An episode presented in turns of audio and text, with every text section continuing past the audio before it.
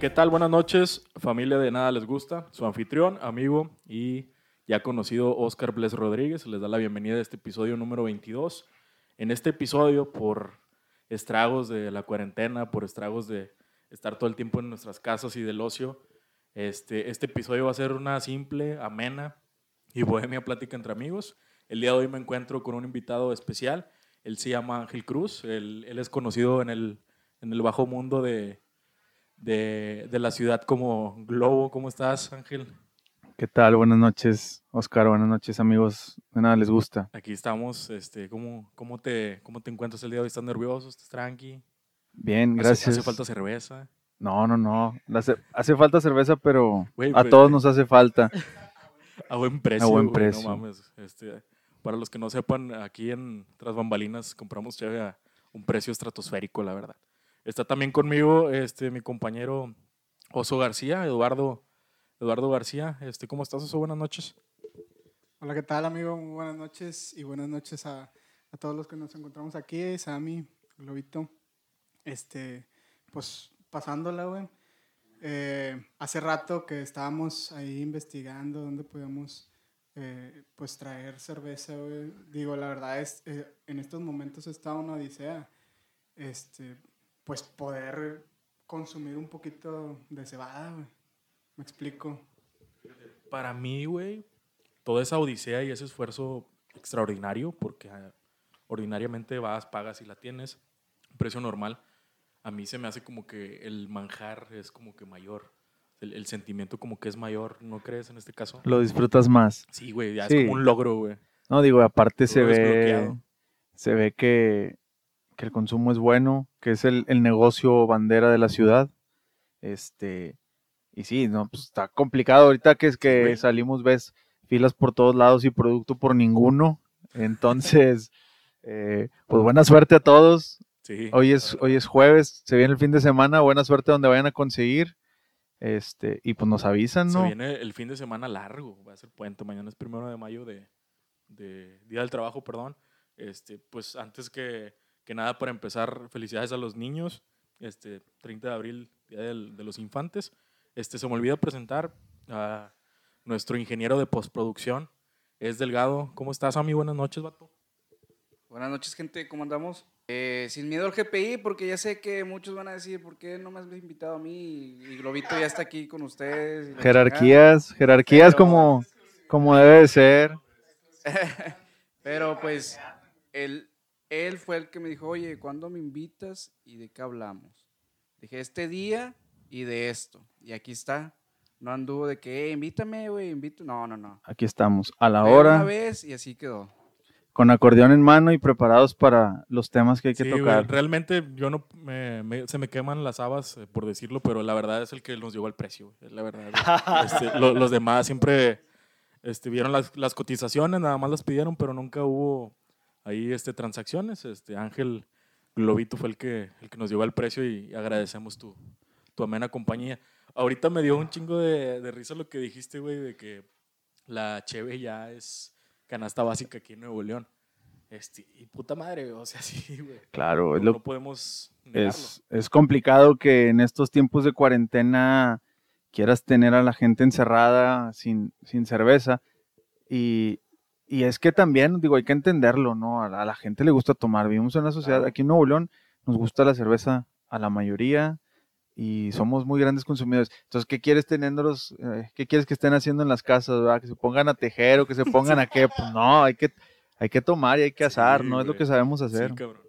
Pues es que para eso la CIA liberó ahí documentos, güey, archivos para tenernos entretenidos, pero pues sin cheve.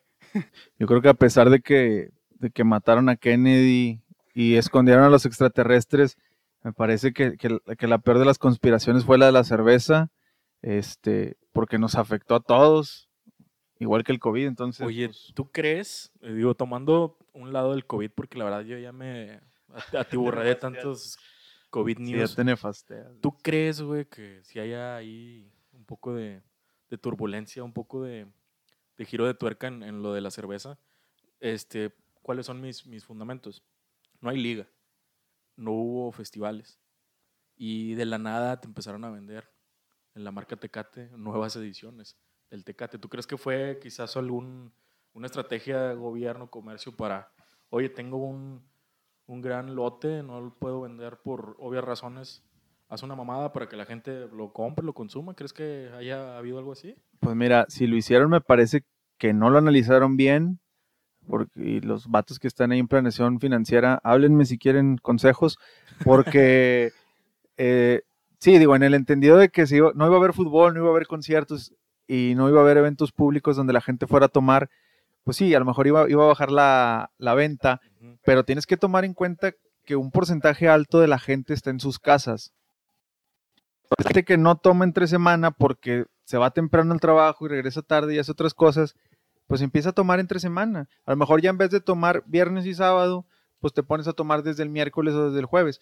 Lo que Sí. quiero decir con esto es que el- ese volumen de cerveza lo iban a acomodar en las casas de la gente como quiera que fuera. Claro. ¿no? Y luego vino la Semana Santa y venía este puente de mayo, que son días en los que la gente no te puedes reunir con nadie, no puedes este, salir a lugares públicos, pero en tu casa puedes bien tomar. Sí. Y a lo mejor hasta más. Sí. Con el calor que hace en la ciudad hoy día, me, me parece a mí que sí estuvo un poquito mal fundado, eh, pero sí creo que ahí hay algún, algún interés metido por, por algún lado Sí, ¿verdad? eh, y que pues que deberían de solucionarlo porque ahorita también es un buen momento para que regrese la cerveza. Digo, nunca es mal momento para la cerveza, claro. pero ahorita como está la demanda y la oferta, eh, estaría espectacular. Justo lo que platicábamos antes de entrar a, la grabación, este, si ahorita llenas los establecimientos de cerveza, vas a tener que, estar preparado para resurtir rápido porque se va a volver a acabar rápido. Sí, así es. Digo, la, la demanda va a estar súper, súper cabrona. Que pues yo, yo le doy horas, para que, pum, o sea, se acabe todo lo de los, este, los Oxos y Seven, todo ese rollo. Pero bueno, para todas aquellas personas que dicen, no, es que nomás ustedes piensan en tomar y que no sé qué, pues sí, y luego. Para, para no enloquecer. Siempre, siempre con sus, con sus enemigos imaginarios, ¿verdad?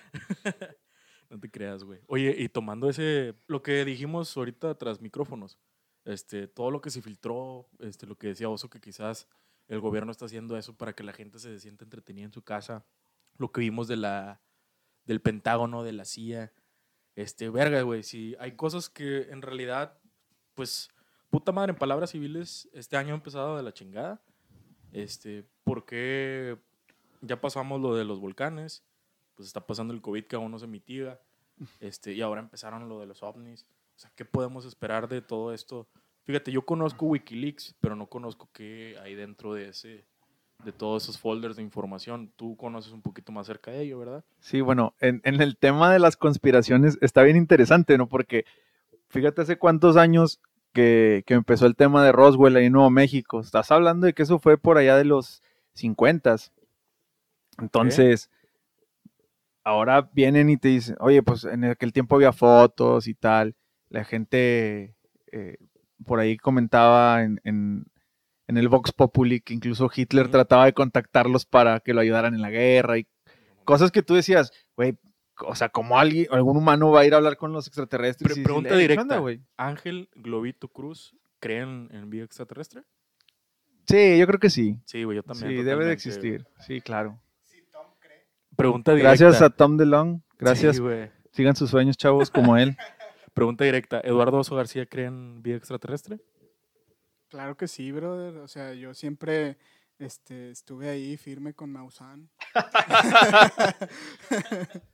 Nada, no se crean. O sea, de algún otro modo sí pienso que hay este, vida extraterrestre, vida alienígena, pero pues todo lo esconden, güey, al fin de cuentas.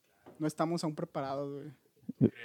Como dicen las, las masas, no están listos para esta conversación. Yo quisiera saber dónde se va a ir a esconder Carlos Trejo después de que le tuvo miedo a Dame y ahora Maussan es el rey. Güey, y cosa adversa, güey, con qué pinche orgullo ha de salir el pinche Maussan, güey. O sea, tantos pinches años, todos lo tachaban de pendejo, de impostor, de pinche... Siempre fue el bufón de la, Sí. de la gente, ¿no? De "Ah, este pinche loco ahora que... Sí, siempre Ahora, hacía puras mamadas. Te voy a decir una cosa, Maussan tiene mejores videos que los supuestos desclasificados de la CIA, ¿eh? Así, eh, Mejor producción y mejor ambientación. De No, hecho- no sé si él sea amigo de los marcianos. De hecho, esa era mi siguiente pregunta o duda. No sé si de casualidad alguno de ustedes la pueda responder. ¿Quién financia, güey? Ese rollo, güey. Al final de cuentas debe sacar lana. ¿Pero de dónde? La verdad no te puedo responder. Pues lo que es pasa es que es como todo, o sea, Maussan, Maussan, se, Maussan se hizo en la época de la televisión este, con patrocinador, ¿no? Sí, güey. Don- Donde la televisión era Azcárraga el- decía, güey, pues ponlo ahí el domingo a las 3 de la tarde, este, a ver, ahí alguien lo va a ver. Se hizo en base a eso porque tuvo una publicación, una revista y tal, y como que nunca tuvo el éxito, pero en la televisión, pues siempre, siempre estuvo presente. Digo, yo eh, no sé si todavía está al aire, pero tuvo muchos años que él siempre tuvo sus programas, o sea, y era tiempo de televisión, al menos media hora por semana de su programa y él presenta y siempre tenía material nuevo. Eso también es bien interesante, o sea, Sí, como él, eh, muy esmerado en su carrera de, de apreciársele y ahora que, que sale este tema, y te digo, o sea, el, el video de la CIA es, no sé, digo, o sea, es, es muy raro porque tú lo ves y, y se ve de baja calidad en, en el video. Y escuchas la narración del piloto y dices tú, güey, o sea, esto- sí, claro, te paran a un borrachito ahí en, el, en cualquier freeway de Texas y, y si el hombre este se baja con una botella, lo taclean entre cuatro y, o sea, ¿sí me entiendes? Sí, güey. No, no me parece que sean tan pasivos las autoridades de Estados Unidos como para que nada más lo graben y se pregunten qué es y luego se vayan, ¿no? Sí, la verdad sí está ahí un poco. ¿Cuál es la palabra, güey? Sí, no ambiguo, güey. Es como que. Muy bizarro. Sí, está medio bizarro, ambigüedad. te- Se las tomo los dos. O sea, y también la, la puta definición, güey. Es como las. Las cámaras de los Oxos, de que este hombre robó y ves la cara así como si hubiera visto la película del aro, güey. Ah, tu pinche cara toda retorcida. Todo pixeleado. y- Sí, güey. Sabes que el vato tiene la camisa de rayados del 2003, güey. Porque la, la ves la camisa, pero la cara ni se ve. Ya te vas el domingo al mercadito a ver quién trae de rayados. Ah, este güey fue. Ah, pinche vato ratero, güey. Este, y pues retomando el tema de Maussan, que fuerza de voluntad, ¿cuántos putos años? Te digo, la mayor, la mayor parte de nosotros somos de la misma generación, nos tocó de morrillos y lo veíamos ya para la cura, güey, nada más, güey. Incluso, güey, el Maussan fue como de que este vato está diciendo tantas mamadas que me hacen creer menos en lo que está diciendo el vato. Este, recuerdo un programa, creo que en Ellas, con- ella, Ellas con las Estrellas, donde salía esta Carla Burgos, que lo llevaron y se pelearon, güey. O sea, que no, usted es un impostor, usted Ah. está diciendo mentiras. Y no, si no me crees, vete a la chingada, le dijo a la- a una señora, güey. O sea, el, el vato, sí, qué mal educado, qué cabrón. Sí, claro. Pero Pero es- el- ahí ves que el vato defendía su trabajo con creces, con sangre, o sea, con uñas y dientes. Porque era un trabajo, o sea, él e- era un trabajo bien hecho. Quiero, quiero decir bien hecho, no en el sentido de que Bien hecho, pero Todavía mal, valorado. todavía está hecho con madre, sino que él echaba muchas ganas, o sea, él ponía todo su esfuerzo en, en hacer lo mejor posible y era muy atacado, o sea, nadie lo bajaba de loco. Espérame, antes de darte el micrófono, ¿qué palote se ha aventado con su vieja el vato, verdad? Toda la pinche... toda- Tantos toda la- años Toda espera. la testosterona, güey. O sea, el vato se levanta, güey. Ese día, güey, abre su Twitter, güey. Tengo, ah, la verga, tengo 100 mil seguidores. Se va al espejo el vato. Hace como que está boxeando. Ve a su vieja y pinche palote, güey. Se mama, güey. Sí, no, lo festejó más que el Piojo Herrera aquel día ¿verdad? en la lluvia. Sí, güey, no mames. ¿Querías decir algo eso? De prácticamente lo que decía de el cómo él defiende su trabajo, güey. Pues tiene que hacerlo, güey. Pues, al final de cuentas, si él mismo se denigra, pues se está escupiendo al aire, güey. O sea, sí, güey, no, no chingues. Entonces, pues, obviamente lo vas a defender, güey, con, con las uñas y todo el pedo. Este, pues pinche Maussan. La verdad, yo sí lo topaba de, de payaso. Este, pues cuántas veces Televisa no le hizo mofas y parodias y la chingada, güey. Sí, ya digo, ya todos lo, lo tomábamos de, como dices tú, ¿no? Lo veíamos para la cura, lo veías tú y decías, a ver, ahora, con qué va a salir este güey. Y, y te esperabas cosas así como de que, güey, el Popocatépetl tuvo, tuvo una fumarola y, ah, no, sí, es que pasó un, un extraterrestre por ahí y lo hizo, y lo hizo, eh, lo activó, ¿no? O cosas Sí, así.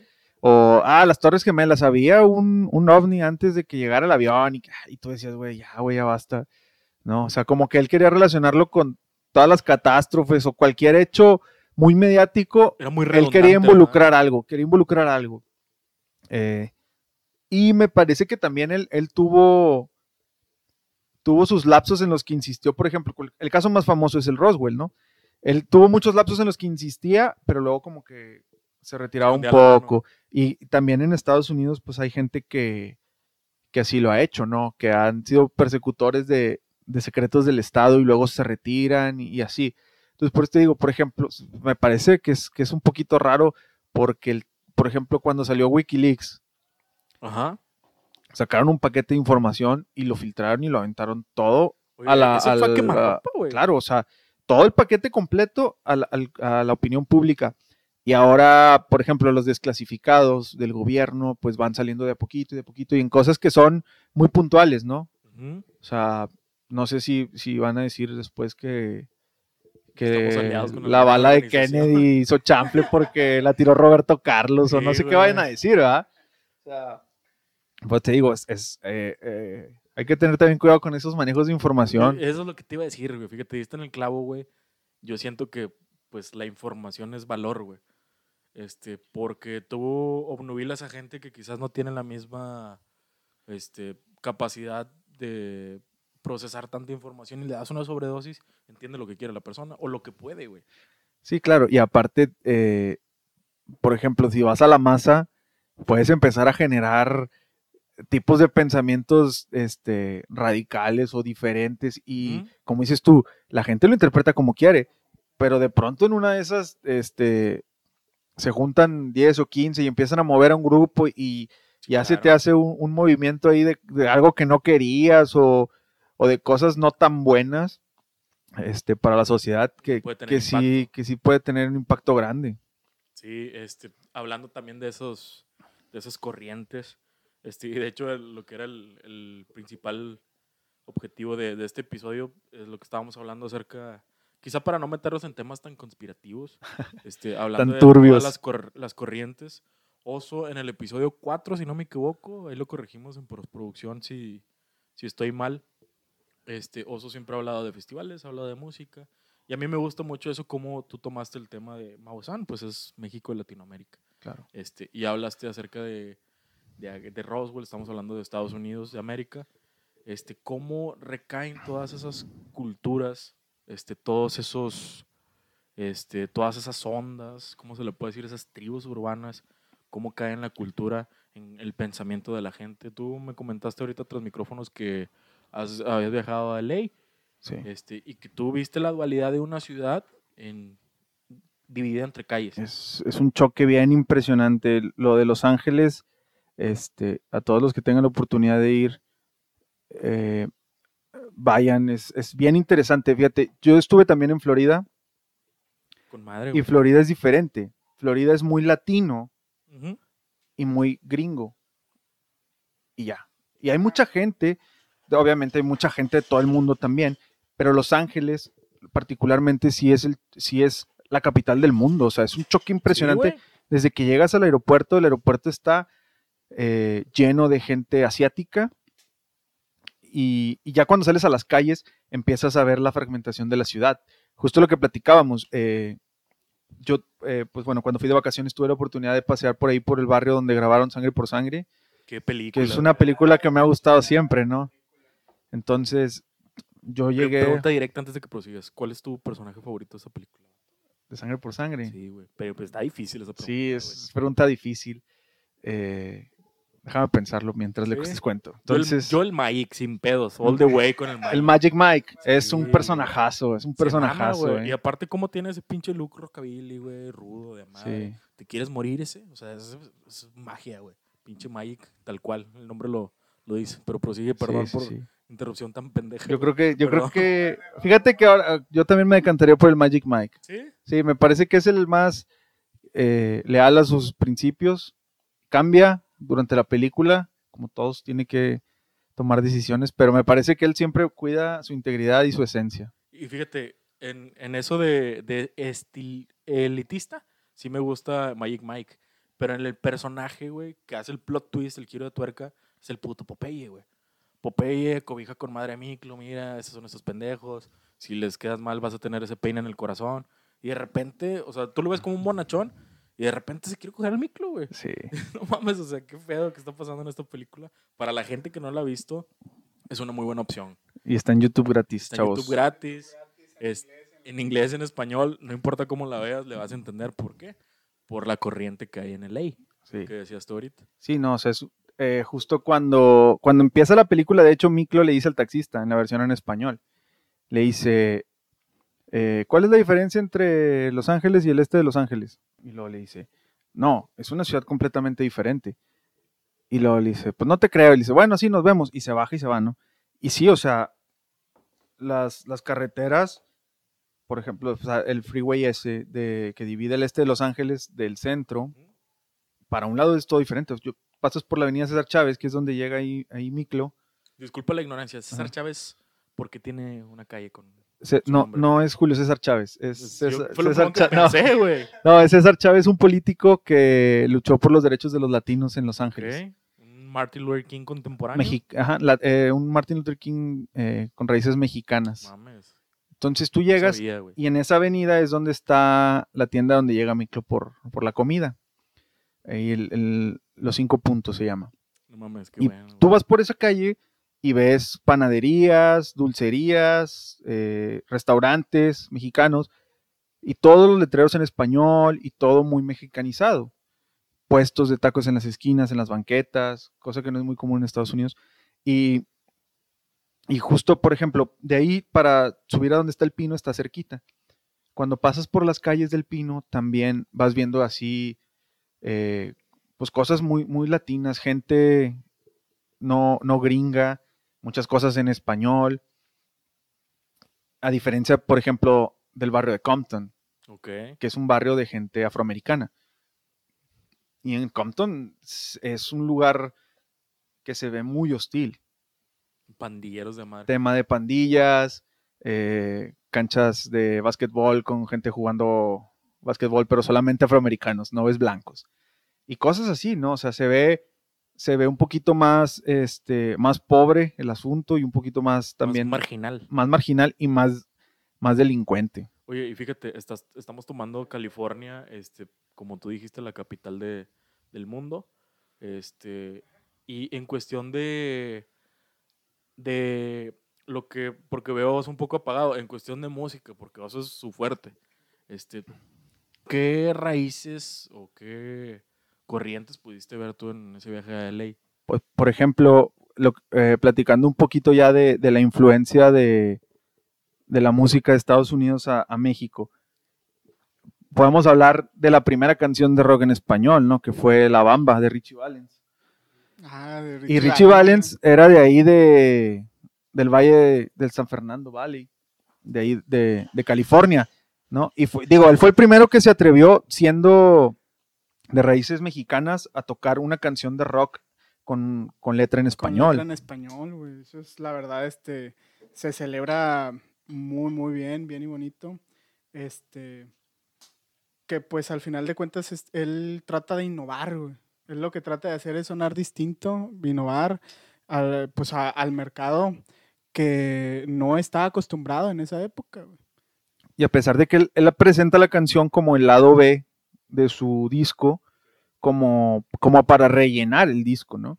Entonces, le, digo, porque obviamente en ese tiempo la industria no te iba a decir, hey, sí, saca una canción en español de rock para que sea el sencillo y ese que vamos a presentar. Pues obviamente no, porque no iba a vender.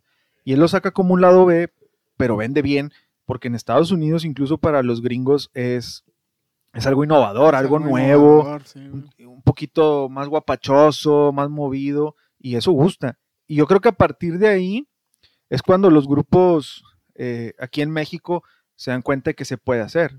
Y ahí es cuando empieza la tendencia del rock, eh, rock en español, que son básicamente pues traducciones de las canciones que tocaban eh, Chuck Berry, tocaban Buddy Holly. Elvis, exacto. Algo acá, este, digo, ahorita ya nos estamos adentrando en los temas de rock en español, este, hablando todo Iberoamérica. Y pues hay muchos sucesos, tanto en Colombia como Argentina, este, digo, también gran parte de España, que trae mucha música de esos años, o sea, en los años 60, influenciadas por bandas europeas o gringas hasta esto, güey. Digo, siempre, yo creo que este, la pelea en esos años era Beatles o Rolling Stones. Claro. Entonces, este, ¿cómo quieres sonar? Pues tú decides. Sí. Pero Ángel Globito Cruz, ¿qué prefieres? ¿Beatles o Rolling Stones? Beatles. No mames. Bien. ¿Tú, Oscar, qué prefieres? Al ¿John chile- Lennon o Paul McCartney? Ah, Paul McCartney, all the way. Paul McCartney. ¿Tú, Oso? Sí, güey. Pero, este, cabe resaltar, a mí no me gustan los Beatles. Yo sé, reconozco todo lo que hicieron a la historia de la música, pero se me hace muy redundante su música porque la escuché, la escuché, la escuché, la escuché. Y ya me llegó al hartazgo, así como las news del COVID.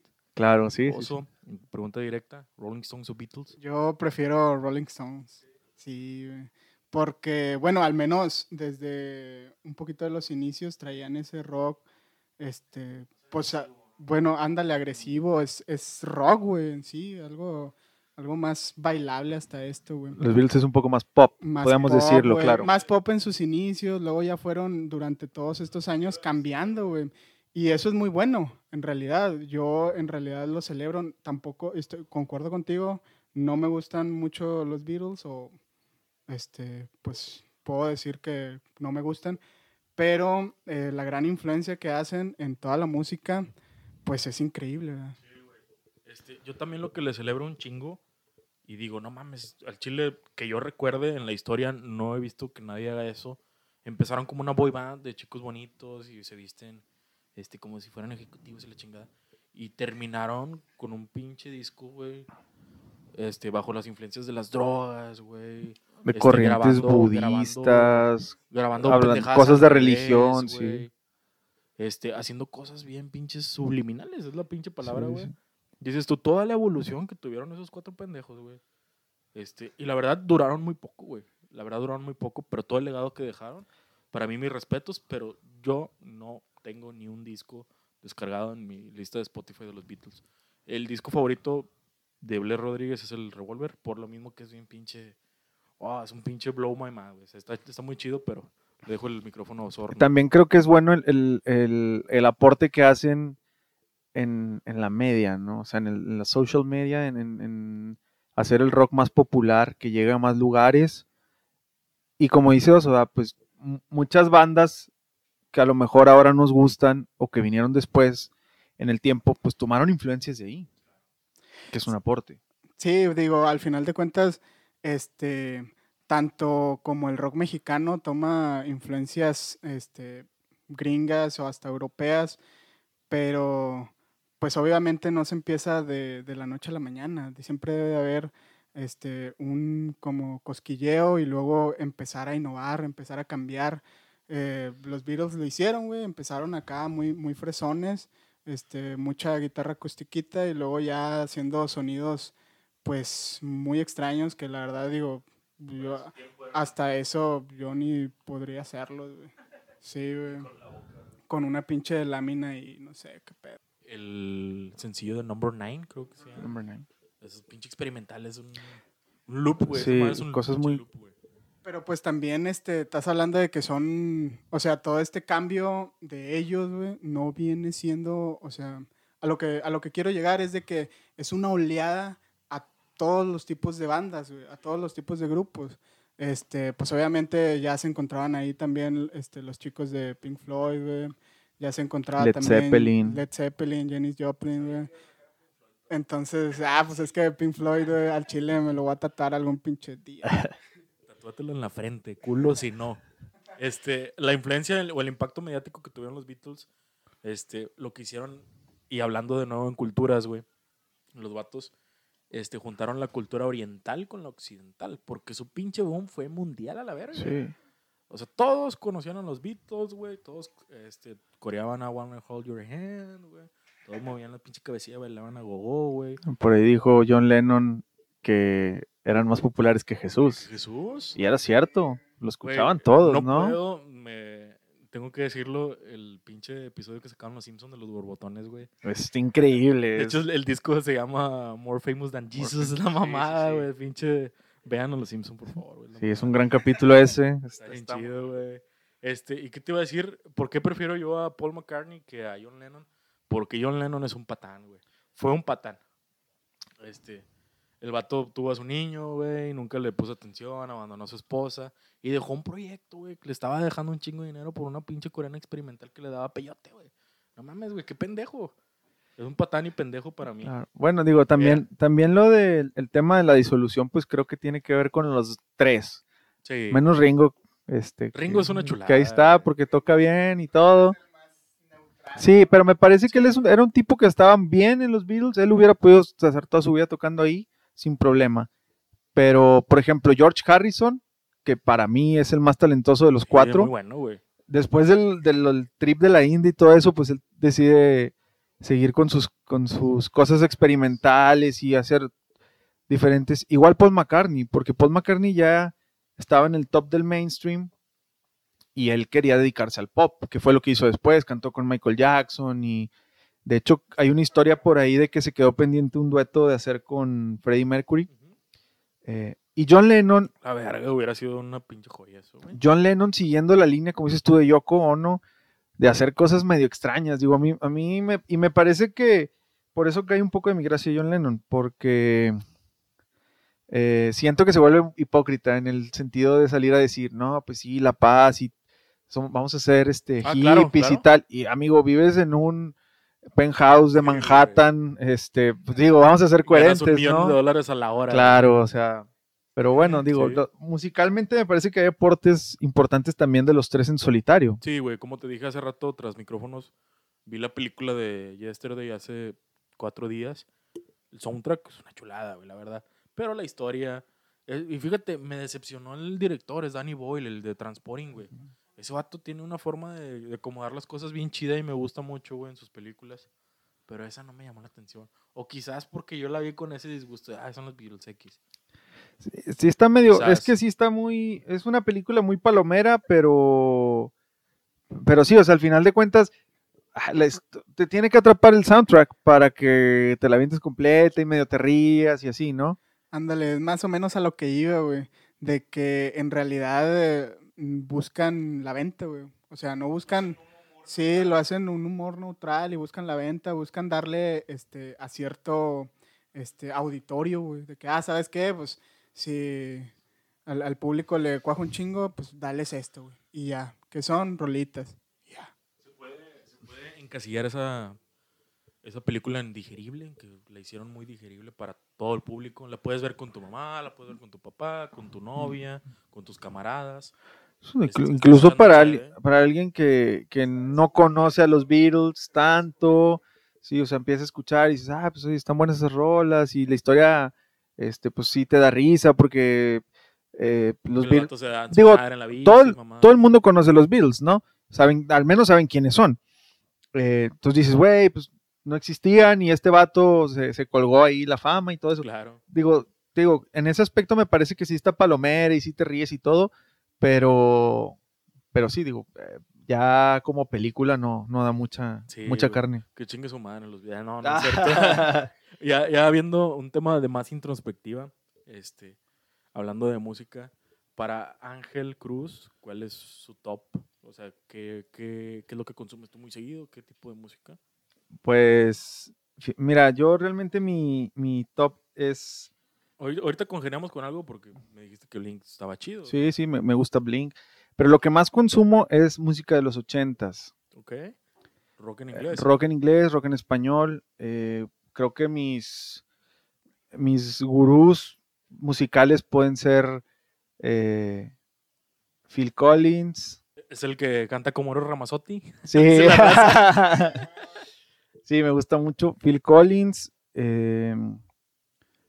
Eh, Led Zeppelin, sin duda. Jimmy Page es mi guitarrista favorito. John Bonham, güey. Y John Bonham es un gran Bonzo. baterista. Por ahí escuchaba una, una anécdota de, de Char Ramírez, el bajista de Fobia, que dice, nunca nadie se acuerda del nombre del bajista. Yes. Dice, güey, pues ¿quién tocaba en, dice más que de Paul McCartney, pero, pero ¿quién tocaba en, por ejemplo, en, en Led Zeppelin? No recuerdo, güey. John Boham, la batería, Y Robert Plant, tocaba, Robert Plant cantaba Jimmy y. Jimmy Page la guitarra. Y el No bajo, recuerdo. John Paul John. John Paul, ajá. Y me luego- ganaste, y luego- ganaste, John Paul. ¿Y John. quién tocaba en Queen? Pues cantaba Freddie Mercury, tocaba la guitarra Brian May, tocaba la Roger batería Roger Deacon. Taylor y John Deacon el bajista. La gente no se acuerda del bajista, pero bueno. Güey, eso es... es- cierto, John Paul Jones, güey, pues tiene un proyecto con Dave Grohl y con este Josh Home, güey. Ujú. Está bien verga, el chile se lo recomiendo, raza. Es eh, Damn Crooked Vultures, se llama. De hecho, lo estaba escuchando en la tarde, este, estaba unas cosas en el jale, güey.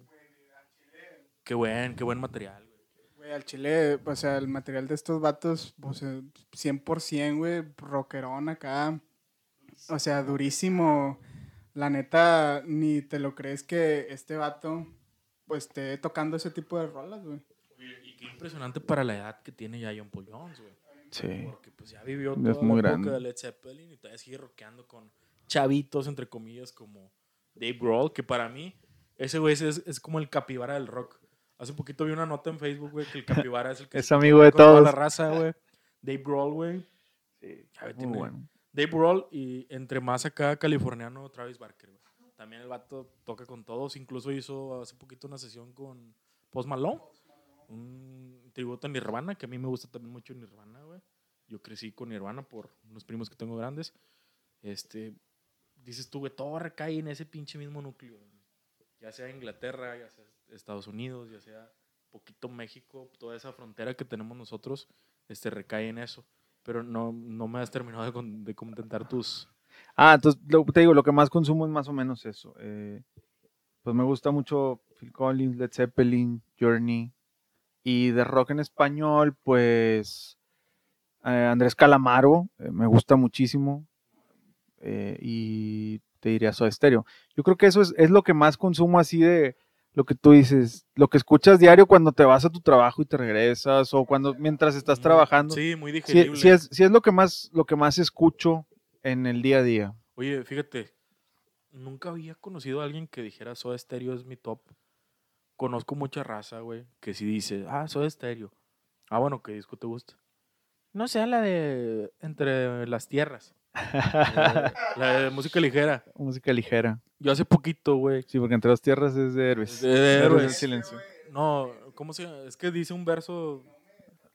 Dice un verso así, la de música ligera. O, o tú crees la de cuando pase el temblor, yo caminaré entre Bueno, las piedras. El, el punto, güey, es que, es que a la raza que le pregunto, Soda Stereo me dice nada más dos o tres canciones. Es que, güey, yo también lo que le festejo y celebro a, a Cerati es que Zeta Bosio, ¿sí? Z era el bajista. El, el bajista y el baterista tiene otro nombre. Charlie Alberti. Charlie Alberti. Sí, un nombre muy argentino, iba a decir, güey. Este, con un beat, güey, normal. Porque la verdad las líneas de bajo y la batería pues no están tan fuera de lugar. Este cabrón hacía magia, güey. Sí. En las letras y en la ejecución en la guitarra este cabrón hacía magia.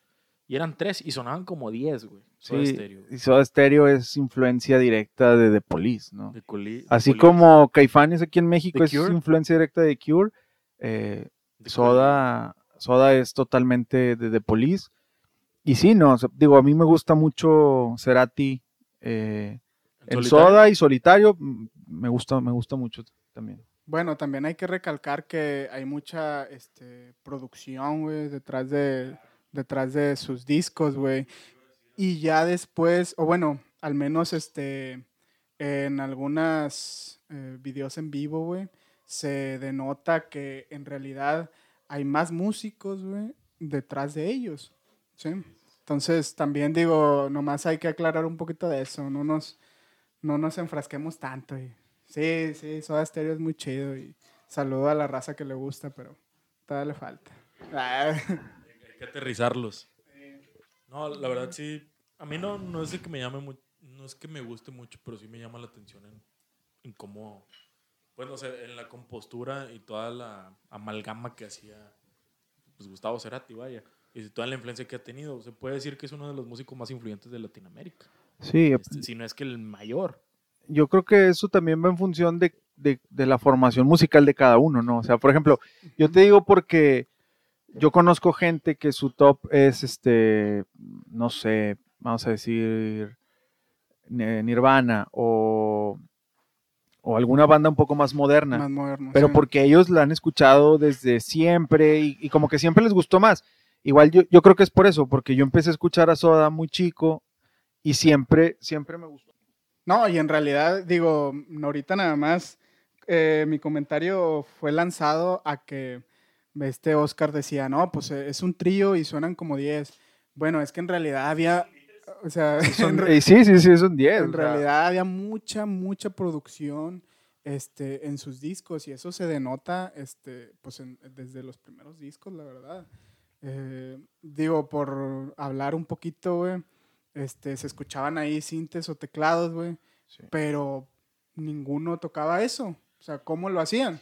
Pues obviamente, pues había alguien Incluso, incluso en la lírica, en la en composición. Hay por ahí unos personajitos que, que aparecen en la historia de Soda, en el teclado eh, Turi González, en la guitarra secundaria eh, Richard Coleman y en, y en las líricas pues Daniel Melero, ¿no? Que son esos tres personajes que aparecen ahí y que, y que terminan por ser eh, los que le dan ese, ese, ese extra sí. a la música que ellos hacían como trío, ¿no? Sí, sí, claro.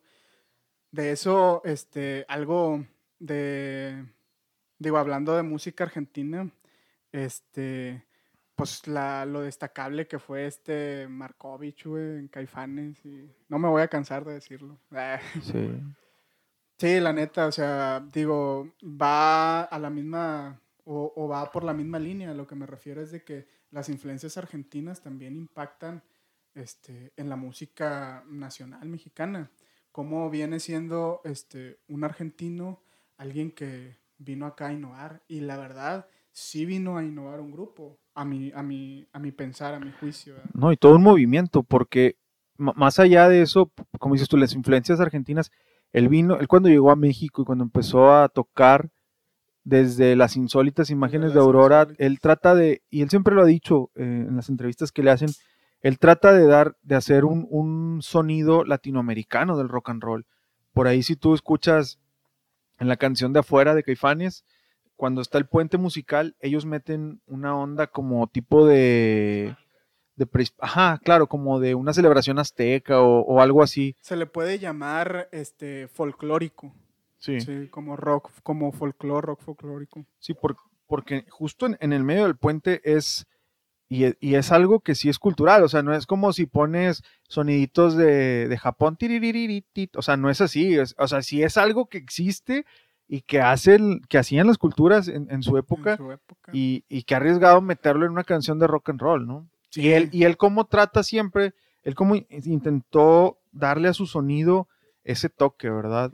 La verdad, eso es bien este, aplaudible hacia, hacia su persona, porque pues para mí es un muy buen guitarrista y, y- e innovó una banda que la verdad si no se hubiera integrado él, pues ahorita la verdad no estaríamos hablando de eso, o sea, sería un Caifanes y pues algo, algo que solamente sucedió, ¿no? Y yo creo que también ese diferencial fue lo que hizo que Caifanes sea la banda de rock mexicana más recordada o más admirada. Eh, podemos decir que la mejor de- del movimiento, porque La mejor del movimiento eh, de rock mexicano, ajá, Sí, claro. noventero del rock mexicano. Bueno, No. no, es que, bueno, en ¿Dónde dejas a mi Rubén Albarrán. Albarrán de Café Tacuba, güey? Y su pinche disco El Re. No mames, del 94, güey. Este, el 94 fue una joya artística, güey, porque sacó discos como Dookie de Green Day, Re de Café Tacuba, sacó películas como Forrest Gump, güey. O sea, el 94 fue un boom, güey. Este, me gustaría año. que ustedes, güey, sé que vinieron preparados, que recapitularan un poquito acerca de toda esa historia noventera. Este, en cuestión de lo que estábamos hablando ahorita, güey, este, para ustedes Caifanes se les hace la, la banda más sobresaliente de México Yo creo o del movimiento. Yo creo que sí, del movimiento. Es que mira, el movimiento de rock en tu idioma está bien interesante, porque la denominación de rock en tu idioma se la dio Sony, que era la wea en ese tiempo.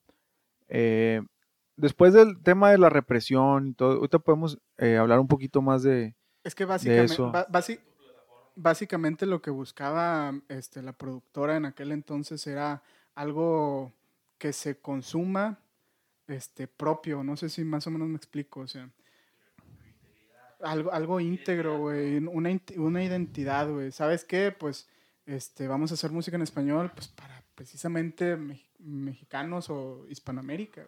Me explico. Sí, porque era un mercado no explorado, No explorado, también. O sea, te- había mucho, mucho rock anglo por todas partes y era un negociazo. ¿Por qué? Porque ya estás hablando del 85, 86, ya pues ya pasaron este 40 años de que se acabó la guerra, ya la gente está en otras cosas, ya las generaciones cambiaron. Y, y, por ejemplo, si tú te fijas en los 70s, a final de los 60s y en principio de los 70s hay mucha represión del rock Del rock, güey. en, en México, particularmente después de Tlatelolco, bueno, es que el caso de México es curioso, porque cuando empieza en los 60 el rock era de los ricos. El rock era de la gente que tenía dinero.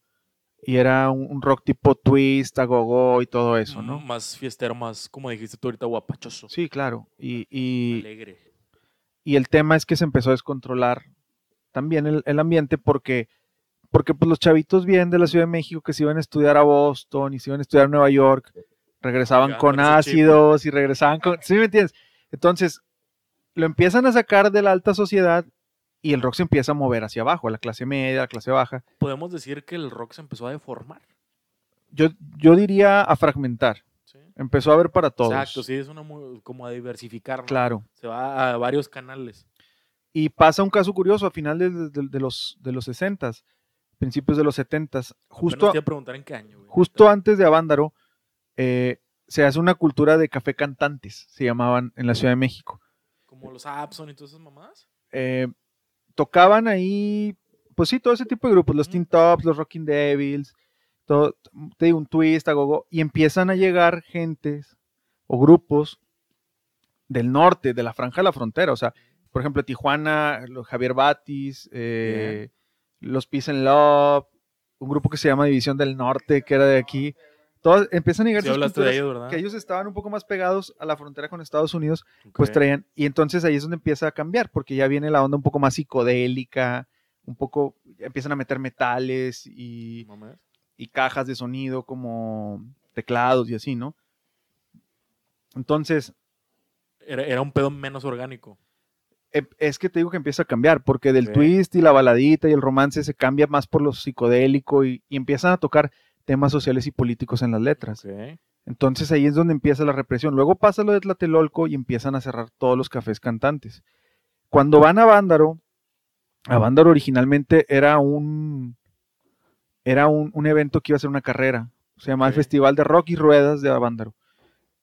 Y esperaban ellos 10, 15 mil personas en el evento y creo que fueron 200 o 250 mil, si no estoy equivocado. Entonces, pues toda la gente que, que había llegado de después de Tlatelolco, después del Halconazo y todo eso, este, pues ya no había lugares porque cerraron los cafés cantantes.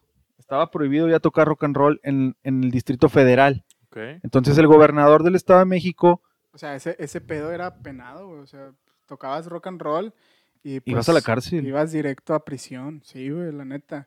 Entonces hubo una, un tiempo en el que se mantuvo bien underground todo este rollo y el movimiento del rock and roll. Este, allá hasta después. Se fue a los hoyos funkies que les Sí, llamaban. Se fue ya. Bueno, bueno, pues es que también toda esta mezcla de sonidos, güey. Porque recordemos que también los 70s es una. es llegada de música. O sea, infinita, güey. Sonidos este, explorados, o sea, a más no poder. Entonces, pues también intentan igual eh, ir con el cambio, güey, ir innovando. Pero, pues bueno, al final ya logran salir al final de los 70s. De hecho, ahí en los 60s iban a traer a los Beatles a la Ciudad de México y no los trajeron porque el regente del Distrito Federal, que hoy sería el jefe de gobierno, no lo permitió. No permitió que se hiciera ese concierto y no vinieron los Beatles. Vino The Doors en el 69, Ok. Pero y esa historia también está bien interesante porque a The. Doors, a The Doors lo trajo Alfredo Díaz Ordaz, el hijo menor de la changa, de- del presidente Gustavo Díaz Ordaz. Sí. Este, y, y todo esto está documentado porque Rayman Sarek lo, lo ha declarado y, y- y es una historia de que ellos iban a venir cuatro días al Palacio de los... de- no, a la Plaza de Toros, En Ciudad de México. iban a hacer cuatro conciertos y no consiguieron los permisos. Entonces, este, este cuate Alfredo Díaz Ordaz, que era rock and rollero, con ayuda de los hermanos Castro, que también tocaban baladitas y cosas de esas, se los trajo y, y fue por ellos y los trajo. Y hay- las fotos que hay de, de Jim Morrison ahí en Teotihuacán y eso, él los traía ahí. O sea, les dio el trip a este cabrón. Claro, y la historia cuenta, y esta es una historia este, no comprobada, pero muy, muy platicada, que estaban en Los Pinos echando lo que era, eh, Echando desmadre. haciendo una fiesta en grande, y en eso llegó el señor presidente. Llegó Peña Nieto a la Porque estaba, ¿verdad? porque estaba de gira según, y llegó ese día y se hizo el desmadre. Total, los Doors terminaron tocando cuatro días ahí en un salón tipo Club de Leones. Oh, no mames. Sí, no, o sea, lo vendieron a la gente de la alta sociedad huevo, con cenita y todo bien. Pudiente. Sí, sí, sí, pero la historia cuenta, este, Javier Batis dice, pues es que Jim y yo éramos amigos, nos conocimos en el Whisky a Gogó ahí en Los Ángeles, y cuando vino a México, pues no eran tan famosos, pero sí era bien famoso él, y éramos amigos. Entonces, él salía de su concierto y se venía a agarrar el pedo a- al café cantante. Qué chingón, güey. Entonces, cuando pasa lo de Avándaro, que el gobierno ve a 200 mil cuates ahí después de Tlatelolco, dice, no, esto, esto no está nada bien. Pero se va saliendo de nuestras manos. Y el concierto lo estaban transmitiendo en vivo a nivel nacional. Y entonces, en ese momento se suben los Peace and Love a tocar y están tocando una canción que se llama Yo tengo el poder, We Got the Power. ¿No mames? We Got the Power. Y se escucha. Y entonces, un vato del grupo dice, chingue a su madre el que no cante. A nivel nacional en 1971. Y ahí cortaron la transmisión. Entonces, a partir de ahí, el rock se va totalmente al underground. Hasta el 1987, 88, que viene Miguel Ríos Ok. Nena, ¿qué vas a hacer? a, a- No, ese es Miguel Mateos. Miguel Ríos es el de Santa Lucía. En- Verga. que viene a la Plaza de Toros. Dios Mateos. Y ahí es donde empieza, empiezan a, a explotar el movimiento de rock en tu idioma.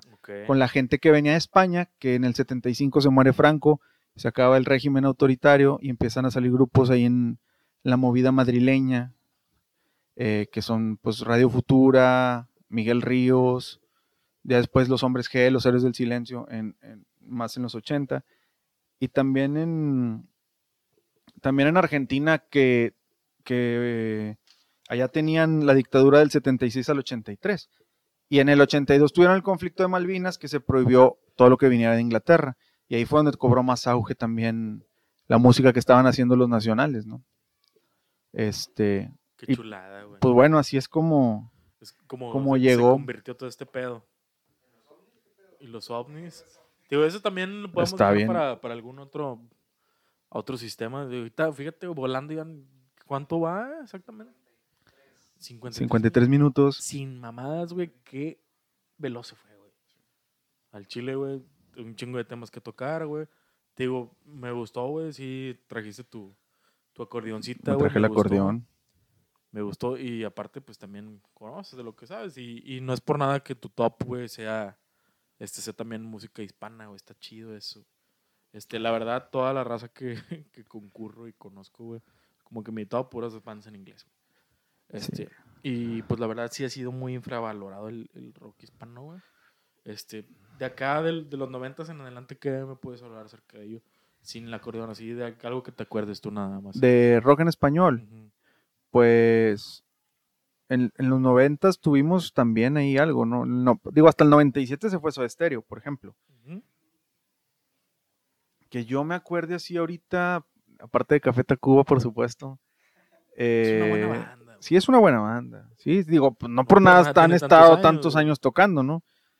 Eh, creo que posterior a, a la época esta del rock en tu idioma, me gusta, me gusta mucho lo que pasó aquí en Monterrey, pues con la avanzada regia, sea, Regia, estás hablando, sí, de finales de los 90. que creo que la banda que más me gusta de ahí es El Gran Silencio, por supuesto, Por, muchas cosas, por, el folclore y por el cariño que, que le tengo como banda, porque me parece que es, es, es muy regia, ¿no? Es muy, muy representante de nosotros. Toda la cultura, güey. Es, es- esa banda es cultura. güey. Claro, porque justo es el, re- es el reflejo de lo que pasaba, eh, al menos yo que crecí en un barrio de la clase media, Clase media media. baja, este, refleja muchas cosas que, que estábamos viviendo y que aparte ellos pues iban en contra de un sistema nuevo, o sea, vamos a lo mismo, cómo van cambiando eh, la corriente musical y las Claro. oleadas que te van llevando. Me parece a mí que el aporte tanto musical como social y cultural de, de ellos es, es muy bueno. Eh, y tienes cosas como Zurdo, como Movimiento, que, Muy buena banda que también. también es una banda que, es- El Chetes. Que experimentó cosas muy buenas. De las otras, pues Jumbo, Bolovan y, y todos los que estaban en el movimiento también me parece que, que son bien interesantes, ¿no? Por ejemplo, ahí también ya estaba tocando fuerte Molotov, Molotov. Sí, sí, sí, güey. Molotov que, que, pues también digo, más allá de que ellos, ellos buscaban en la letra una crítica, pues también tenían un sonido distinto. Es que también aquí, digo, ya entrando a los noventas específicamente, el, el México, México se parte en dos, güey, completamente. ¿Por qué? Porque se vuelve centro y lo que es el norte, güey. Sí, entonces lo que sucedía en el centro, pues era mucho, pues sí, mucho rock de, de pensamientos políticos. O sea, Molotov, güey, La Maldita Vecindad, que estaba también, este, bueno, aunque... no- Panteón. Panteón, güey. Este, obviamente Café Tacuba, que no iba con estos roles, pero ahí estaba, Víctimas del Doctor Cerebro, todas estas cosas. Y de, pues en el norte de este lado estaba, pues ya lo mencionaste, Zurdo, Plastilina, güey, que estaba Jumbo. Entonces, honestamente, este, estaban tan centrados en el centro. Esta- estaban todos ahí, eh, pues concentrados, güey, con todo este movimiento, que no se esperaban música de lo que es el norte, güey. Entonces, cuando llegó esto, la verdad sorprendió tanto que por eso se le, movió- se le nombró como avanzada regia. Porque la verdad fue, fue, fue algo, pues, Creo que también ahí bien importante Plastilina Mosh, Sí, que también es un aporte bien grande a, a- por, a por lo eso que ahorita lo tenemos. mencionaba, porque pues eh, no puedes dejar atrás a estos chicos. proseguir y hablar con los diositos de Plastilina Mosh, quiero hacer énfasis que estamos, estamos debutando. Fíjate, debes de sentirte orondo, güey. Eh, nunca habíamos hecho un Facebook Live, güey. Supongo que lo está... Un Insta Insta- Live. Ah, Insta Live. Saludos Eh, a todos. o sea, mejor todavía, güey. Este, supongo que lo está haciendo desde el tuyo, no del- desde la página. Nunca habíamos hecho eso. Sí, sí. Y es que fíjate, por ejemplo, de los de los 90, Café Tacuba, me, me parece a mí que ahí los que más figuraron en ese momento fueron Café Tacuba y, y Molotov. Sí, Pero, güey. y por ejemplo, Café Tacuba trae un trabajo desde el 1987. O sea, ellos empezaron a tocar 10 años antes o pegaran. 8 años antes de que fuera su, su cúspide. Y por ejemplo, Molotov, que también, o sea, ellos salieron a cantar chinga tu madre y el pinche gobierno y no sé qué.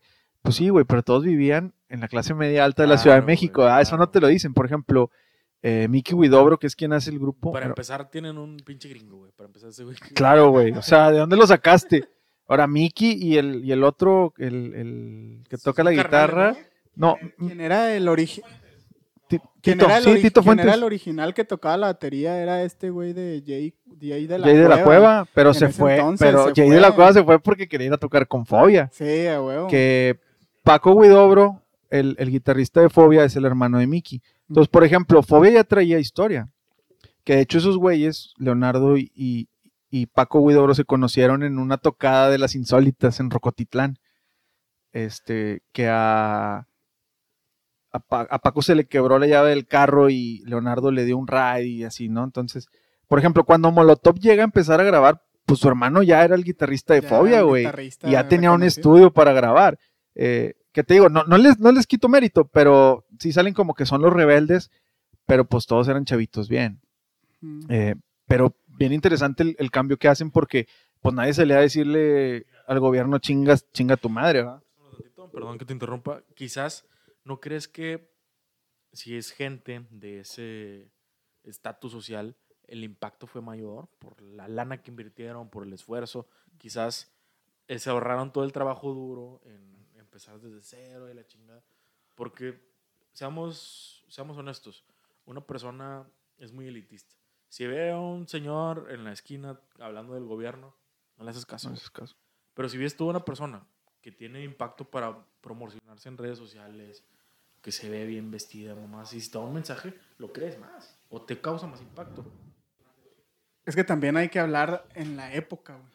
O sea, meramente concéntrate en los noventas, güey, donde la verdad, digo, más o no, pues apenas estábamos en pañales, güey.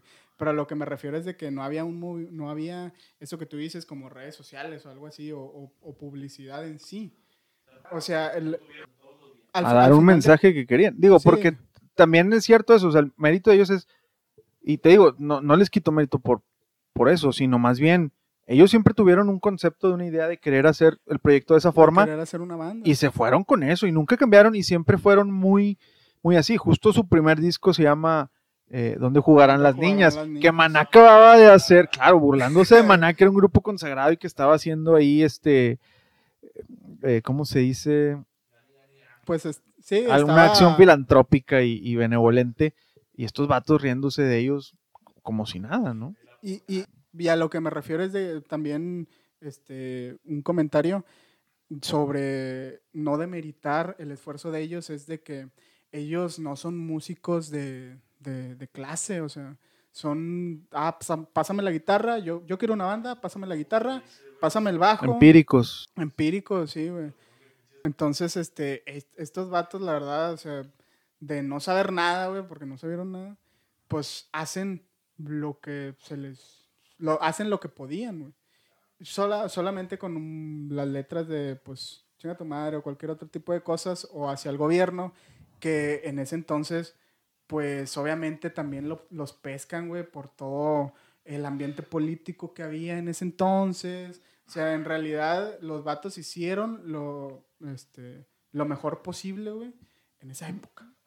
La verdad, para, para mí es muy rescatable eso. Ya que si no eran de clase baja o que si se quisieron colgar de la fama de un hermano, pues sí, güey, pero... no, digo, y, y también es, es que es claro porque hasta para mentar la madre en una canción tienes que tener un talento, a saber Gracias, cómo decirlo. gracias. Claro, Sí. eh, y, y como dices tú, o sea, por ejemplo, pues sí, Ah, chido, los vatos terminaron tocando por todo el mundo también, en Rusia y no sé en dónde, Es o sea, que, es lo que iba a decir. Este, de en headliners en Lola Palusa en. Argentina. O sea, digo, te digo, es una banda que sí, para mi gusto, es si no la más de las más de las top del 90 que tuvieron más fama güey, ¿cómo prenden vivo? porque pegaron Prenden mucho. vivo a toda madre. ¿no? Y todavía lo ves Prenden- 10, o sea, lo ves por décima vez en cualquier festival que quieras y te emociona y te prende. güey. Ok. Este, ya abarcamos los 90, ahora vengamos a mi fuerte, que son los 2000. Este, pues, ¿tú, tú qué edad tienes tú, güey? Yo tengo yo tengo 28 años. 28 años, eres 92. 92, clase 92. Ah, güey, pues somos de la, de la camada, güey. Este, bandas de los 2000. ¿Creciste con MTV, supongo? Igual sí, ya, ya crecí en MTV. Consumiste Jetix, Lavigne, sí. Evanescence, Blink-182, Green Day. Este, consumiste todo ese Audio Slave. Backstreet Boys. Nickelback, güey. Este, Nickelback, The ¿qué, es, qué es lo más rescatable que tú puedes decir? Estas canciones que consumí en Telehit y 99 o MTV, sigo escuchando hoy en día. ¿Qué es lo que podrías decir tú? Pues mira, es que de los 2000 es, yo ya escuché muy poco, ¿Sí? realmente. Sí, porque yo ya, fíjate, yo, en- yo realmente, eh, mis primeras memorias así de música, eh, música no regional, Claro. eh, pues están por ahí del año 2002, 2003, más o menos. Y te digo, ya cuando, porque mis recuerdos de la infancia pues son todo música norteña que ponían mis tíos, pero ya cuando empecé a escuchar yo rock y eso, eh, sí escuchaba más música de los 80. Este, por ejemplo, eh, lo que te decía ahorita de, de Soda y de todas esas Claro. cosas. Entonces, yo la música de los 2000 es, pues sí, no. La verdad es que no. Ahorita que tengas no una memoria muy corta, no es nada, nada, nada fuerte. Ahorita, ahorita, ahorita que mencionabas, este, ahorita que mencionabas lo que es la música, este, como grupera, güey, pues también yo creo que todos... Ese, ese, eso, eso nos podemos aventar. Sí, la música episodio norteña y- está bien. Y te, y te invitamos, güey, de hecho. Gracias. Y yo con Invitamos. gusto. Pero hablando sobre música de rock en los 2000, güey, pues obviamente en, en, en, en español, pues yo creo que bandas, yo creo que este de Bless va a estar conmigo, bandas como Panda, División, o sea, eso era lo, lo main, en- al menos para mí en ese entonces. güey. Sí, me parece que sí es lo, lo que más escuchaba. Y que son bandas que a mí sí me gustan también escuchar, también, digo, sí, son, porque son, tienen mucha calidad en, en, en lo que hicieron y que también ellos ya le dieron un cambio totalmente, porque ellos tomaron otras influencias bien diferentes y se esmeraron otra vez en reinventar la música en español, porque ellos tienen un sonido distinto al de todas las otras generaciones que estuvieron antes que ellos. Sí, güey, claro, ya fue más, este, más happy punk, güey. Sí. California de Claro. nuevo recae en la capital del mundo. Este, yo la verdad no puedo dar un comentario objetivo con todas esas bandas porque son melancolía y este, ¿cómo se dice? Ah, nostalgia, perdón. Nostálgico. La verdad no puedo dar un comentario objetivo, güey. Panda, te digo.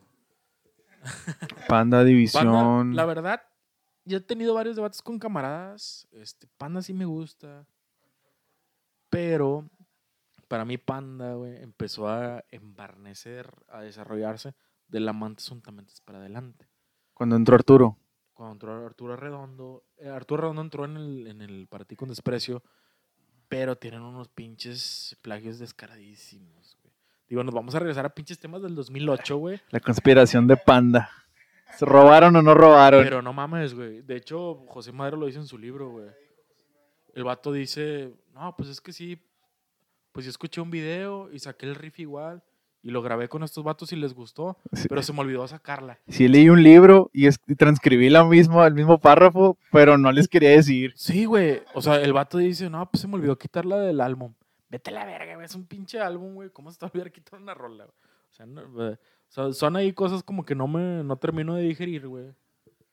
Y lo hace con un poco de cinismo, como dice el vato. ¿no? Pues, pues fue publicidad. Pero mira cómo vendo cassettes, diría. Sí, güey.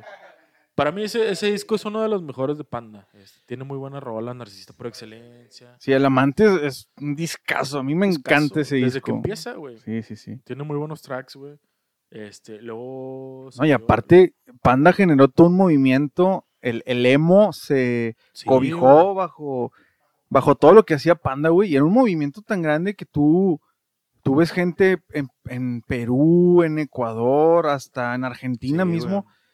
que, güey, aman a Panda y se volvió un culto, pero cabrón. O sea, yo, yo he visto videos de la gente haciendo fila desde un día antes en Perú para ir a ver a Panda y tú dices, güey, estos Sí, vatos güey. son de aquí del sur de la ciudad, o sea, está con madre. Y sabes lo que más me llama la atención, deja tú los, los afectores, o sea, los que les gusta, todos los fandoms de detractores, güey. Claro. O sea, un puñetas se tomó el tiempo en hacer un foro, invitar gente para tirarle carro o mierda a alguien.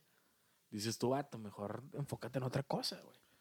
Claro, pero y es lo que te digo, o sea, le tiraban mierda en base. Yo nunca entendí cuál era lo de Panda. Yo lo pro- alguna vez lo profesé también, güey, cuando estaba, antes de, de empezar a escucharlos y eso.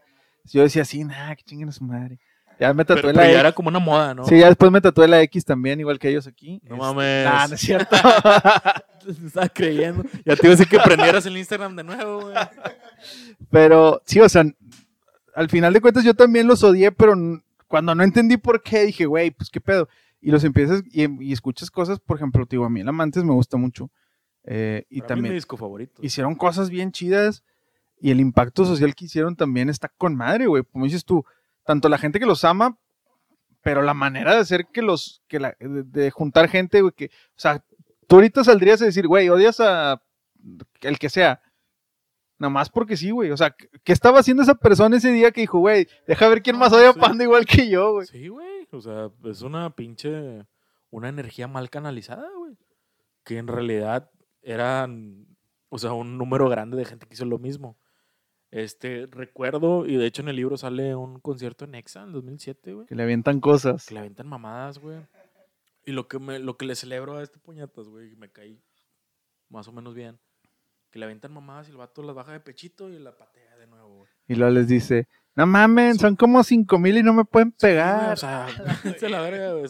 Sí. Sí, en rock, en rock en Exa, una mamada así, güey. Y los vatos nunca se bajaron. Eso también le celebro un chingo, güey.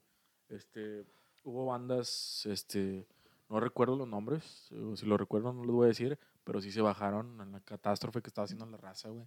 Que empezaron a arrancar el piso, a aventarlo, güey. Y estos putos no se bajaron, güey. Qué No, chido. Y, también- me da poco de orgullo que sean también neoleoneses. Y por decir ahí, el, este, también quiero mencionar, a mí me gusta mucho cómo toca Arturo, güey. Todo lo que hace Arturo me parece que está chido, porque el vato me parece que es muy virtuoso para tocar la guitarra. Muy, Sí, muy buen sí, guitarrista. Este, ¿te gustó de cierto Drive? Eh, más o menos, pues no, digo, su- suena, suena, Suena panda sin suena Pepe, panda güey. sin Pepe, ¿verdad? Suena como cuando Pepe se enfermó y tuvieron que tocar ellos en ¿Te acuerdas Desvelados. en el o no sé en qué programa, Center? sí, en un pinche programilla que tocaron y cantó también, cantó Croy, cantó Arturo, algún- algo también. Sí. Sí, digo, pues es que ellos traen la misma línea, yo no sé cuál sea la bronca ahí, la, también estaría, estaría Sí, bueno hacer un, hacer un programa de problemas en las bandas, ¿por qué se separan las bandas? Está, está interesante, güey. Hablando de panda, güey. Tengo un primo, güey, que el vato tiene su constructora y conoce a Ricky. Le voy a decir que a ver si nos con de perdido un minuto que el vato nos hable de una mamá así, güey. A ver si se puede, güey. Le voy a decir a ver si porque quiz- a ver si quizás está aquí en Nuevo León el vato, a ver qué pedo, güey. Nada más que platique con nosotros, que quizás nos mande un saludo al podcast, güey, pero le voy a decir al vato. Este, ya para rematar, la última década que nos llegó, porque apenas el 2020 tenemos ya cinco meses, ya empezamos mayo. Yo sé que, que todos se van a quedar bien cabras con lo que les voy a decir. La época, la época, no, güey. No, la época de los, de los 2010 para adelante. ¿Qué bandas me puedes recomendar, güey? ¿Te- ¿Estás de acuerdo que nos llegó la adultez? No, pues y es lo que, último que hicimos fue sacar bandas nuevas, güey. La verdad, güey. En, mi- en lo personal. es que también, por ejemplo, en esta década, yo no digo que no haya gente que está haciendo buena música, pero también tienes que ver la situación de que ya todo está bien digitalizado y lo que se puso de moda o lo que empezó a vender o a ser más comercial o, o- más popular fue la música digital, ¿no? Como el reggaetón y todas esas, esas ondas que son hechas en computadora. Eh, pero pues bueno, por ahí hay bandas que, que, que siguieron, sobre todo música en inglés, ¿no? Que los Imagine Dragons, 21 Pilots, cosas que me suenan así como que bien los últimos charts de más escuchados, eh, que siguieron haciendo su música y, y- y que todavía sobreviven a, a la catástrofe de la industria, ¿no? Porque la industria musical también está ahí ahorita en una situación donde es complicado. Sí, claro, digo, obviamente este, es muy complicado más que nada por la competitividad que se vive actualmente. Obviamente, este, pecas de tener internet, güey, y hacer lo que quieras. Pero, pues prácticamente, digo, yo he escuchado algunas banditas, pues re- a- tal vez relativamente nuevas, este, o, o más o menos así. Digo, por ejemplo, te- no sé, te puedo mencionar a Reino, güey, que en realidad ya es una banda consolidada como tal, pero pues le abría los conciertos a Zoé. O sea, le abría los conciertos a Zoé eh, por ahí del 2010, güey, del 2008. Y pues prácticamente estaban en pañales. Y ahorita ya te llenan eh, auditorios. Entonces, también igual bandas aquí regias como te puedo mencionar este Leopardo Pinto, güey. Ah, no, es un saludo para un camarada. Pero bueno, te puedo mencionar a Walks, que también es una buena banda. Que también es una buena banda, este, pero pues no lo sé, que, que los detiene para tal vez perseguir más. Sí, digo, y es que también a lo mejor ahorita puede ser un buen momento para regresar o, o para nosotros volver a buscar en la escena local. ¿Por qué, güey? Porque ahorita ya es más fácil para un grupo subir su disco a Spotify y que tú lo escuches Claro. y luego vayas a verlo al Café Iguana y luego ya pueda él estar en el escena y empezar a, crecer pinche- así, ¿no? Calle güey. Porque- Sí, porque, por ejemplo, yo he escuchado mucha gente dice, ¿por qué se acabó este la avanzada regia? ¿O qué pasó con el rock nacional? Y todos te dicen lo mismo. Güey, pues es que la gente ya no va a ver bandas originales, ya todos quieren ir a ver el tributo de fulanito y el Claro, tributo de menganito.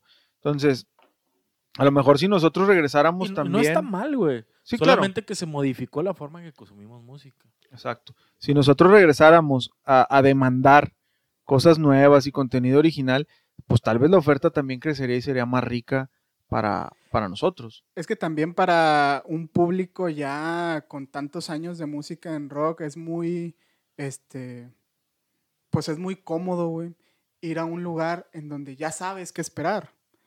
Entonces ya sabes que van a tocar tal vez tal canción de tal artista porque es la más famosa. Que ir a un lugar y a ver qué me puedo esperar. La gente, la verdad, ya no, ya no, es, ya no quiere eso.